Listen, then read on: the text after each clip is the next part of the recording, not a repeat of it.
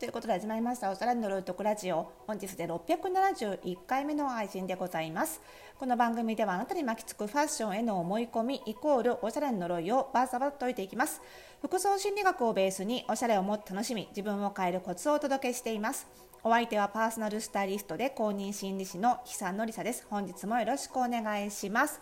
さあ、えーと何回目だっけな？全668回目だったかな？あのー回がポッドキャストが無音で収録されてしまった時にあのこのポッドキャストいろんなあのポッドキャストサービスで配信してるんですけどあの Spotify の方であの幻の668回目はもう一度放送しないんですか？あの配信しないんですか？っていうねご質問をいただいてましていや私ねこのなんだ YouTube のコメントみたいな感じでその Spotify のポッドキャストにコメント機能みたいなその厳密に言うと Q&A 機能かな？がついたことに気づいてなくて前なかったよね。なかったと思うんですよでそのコメントで言うと気づくのがね遅れてしまいまして申し訳ありません。あの昨日ねあの忘れてまして 1回分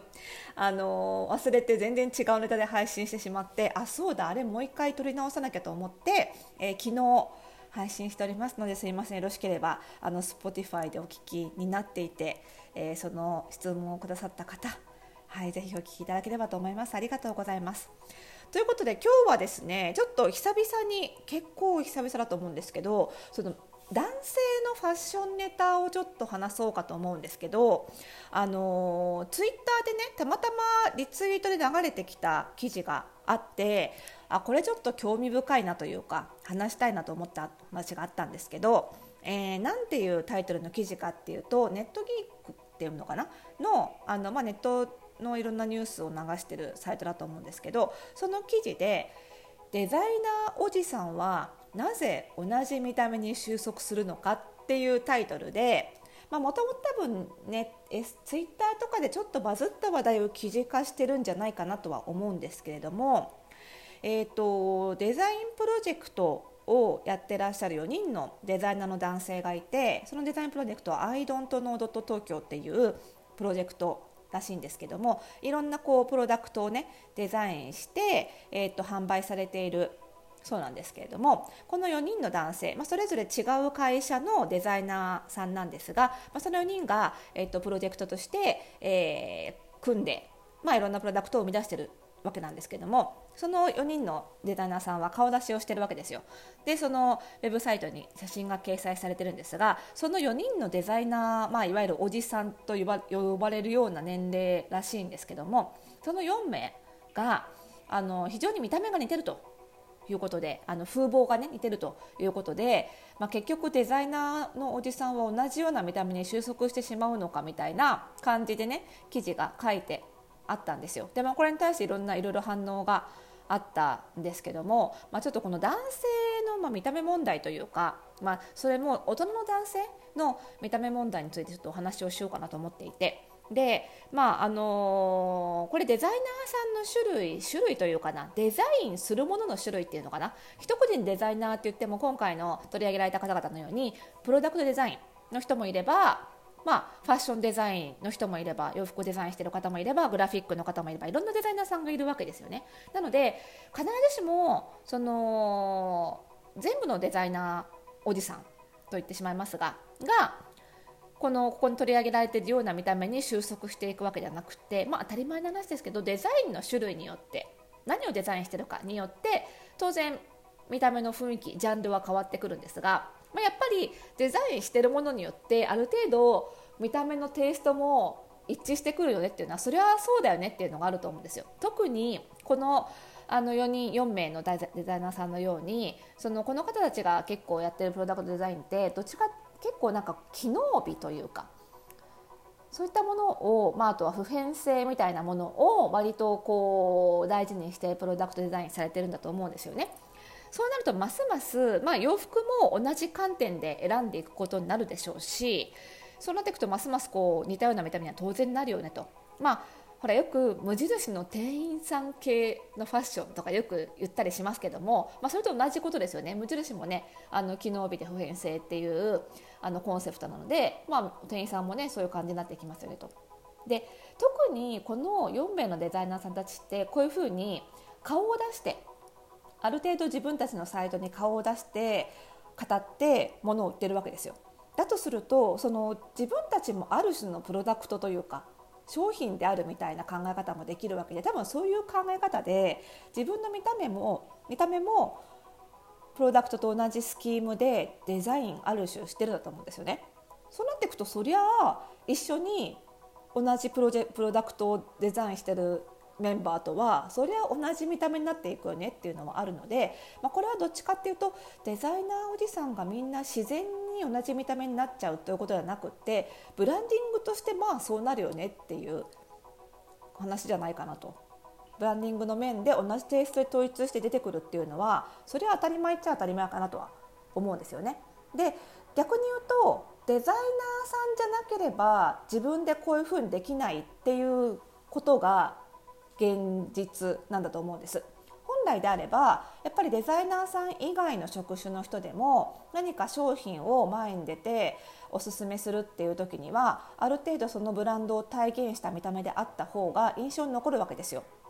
なんですけどやっぱりデザイナーさん以外の職種の人それこそ何でしょうね本当に営業上がりの方とか、えー、広報広報の方はまだできるのかな？でもまあファッションって言うと難しいですよね。とかはなかなかそのブランドを洋服という見た目で表現するっていうことが難しいわけで。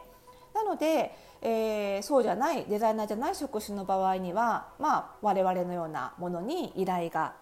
来て、えー、スタイリングをしたりするっていう私たちそう自分でできないから私たちがやるっていうことなわけですよね。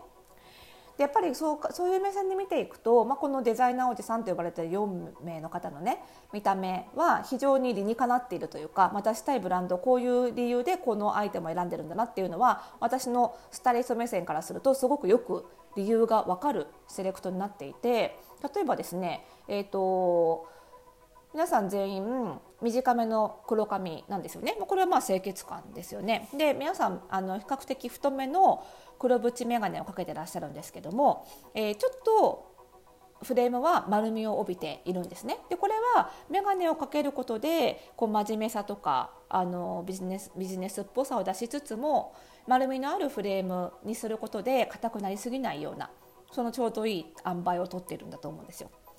で、えー、と4人中3人の方がひげを生やしていらっしゃるんですけどもひげっていうのはやっぱりそのデザイナーとかある種クリエイティブ職の方以外の人ってなかなかまだあのドレスコード的に生やせる職種の方が少ないのである種デザイナーっていうことのこう分かりやすいなんかこうシンボルみたいになるんですよね。ちょっと普通の仕事じゃないなというか。まあ、デザイナーさんも普通の仕事なんだけど、まあ、いわゆるそのただのサラリーマンの方とかその営業の方とかではないなっていうそういうクリエイティブ系の仕事だなっていうシンボルになりやすいのでやっぱりひげ生やす方多いですよね。あとはあのちょっとこうおじさんって呼ばれるの年齢になってくるとやっぱりどうしてもあの輪郭にも丸みが出てくるのでひげを生やすことでその辺の引き締め効果なんかも狙えたりはするのでやっぱりひげ生やす人は多くなりますよね。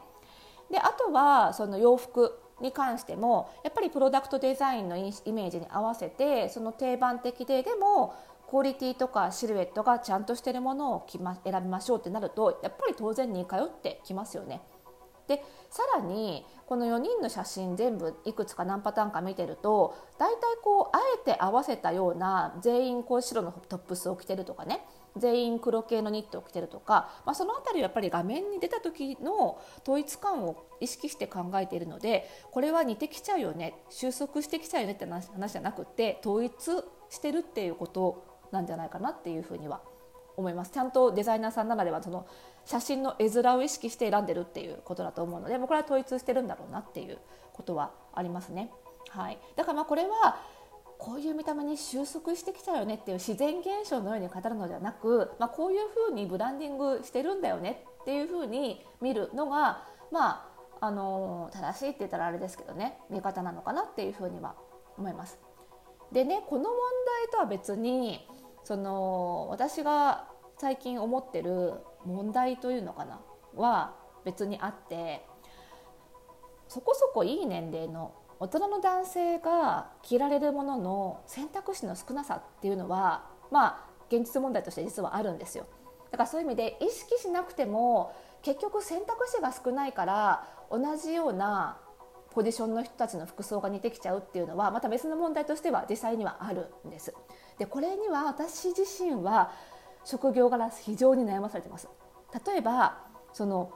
ベンチャーのイケイケな社長さんとか比較的若くして成功した方みたいな方たちの洋服の選択肢はまだあるんです。少ないけどねそうは言っても。まだあるんです。いわゆるかなり派手系のブランドって分かるような洋服っていうのはまだ選択肢はあるんです。でも一番難しいのが私が、えーと、たくさんスタイリングさせていただいているような昔ながらの日本の大企業の社長さんとかちょっとお堅めの職業でそこそこ比較的地位のある大人の男性のスタイリング。これをするためのね要はそのチャラチャラ派手になる感じではなくでも品質がよく、えー、しっかりと個性も出せるっていう服が本当にない。かつてはもうちょっとあったんだけどどんどんブランドがなくなってしまっていってる状況なんですよねだからねそういう人たちの間でもちゃんと見た目のブランディングは必要なんだよっていうのを私もねもうちょっと頑張ってあのブランドが売れるようになればねもうちょっと選択肢が増えていくとは思うので、まあ、そういうあの選択肢が増えるようにもうちょっと私自身も見た目のブランディングの重要性をねちょっと発信していきたいなというふうに思っております。まあ、男性のスタイリング本当にこういう感じで面白いので、はい、ぜひ関心のある方は、えー、また引き続きポッドキャスト聞いてみてください。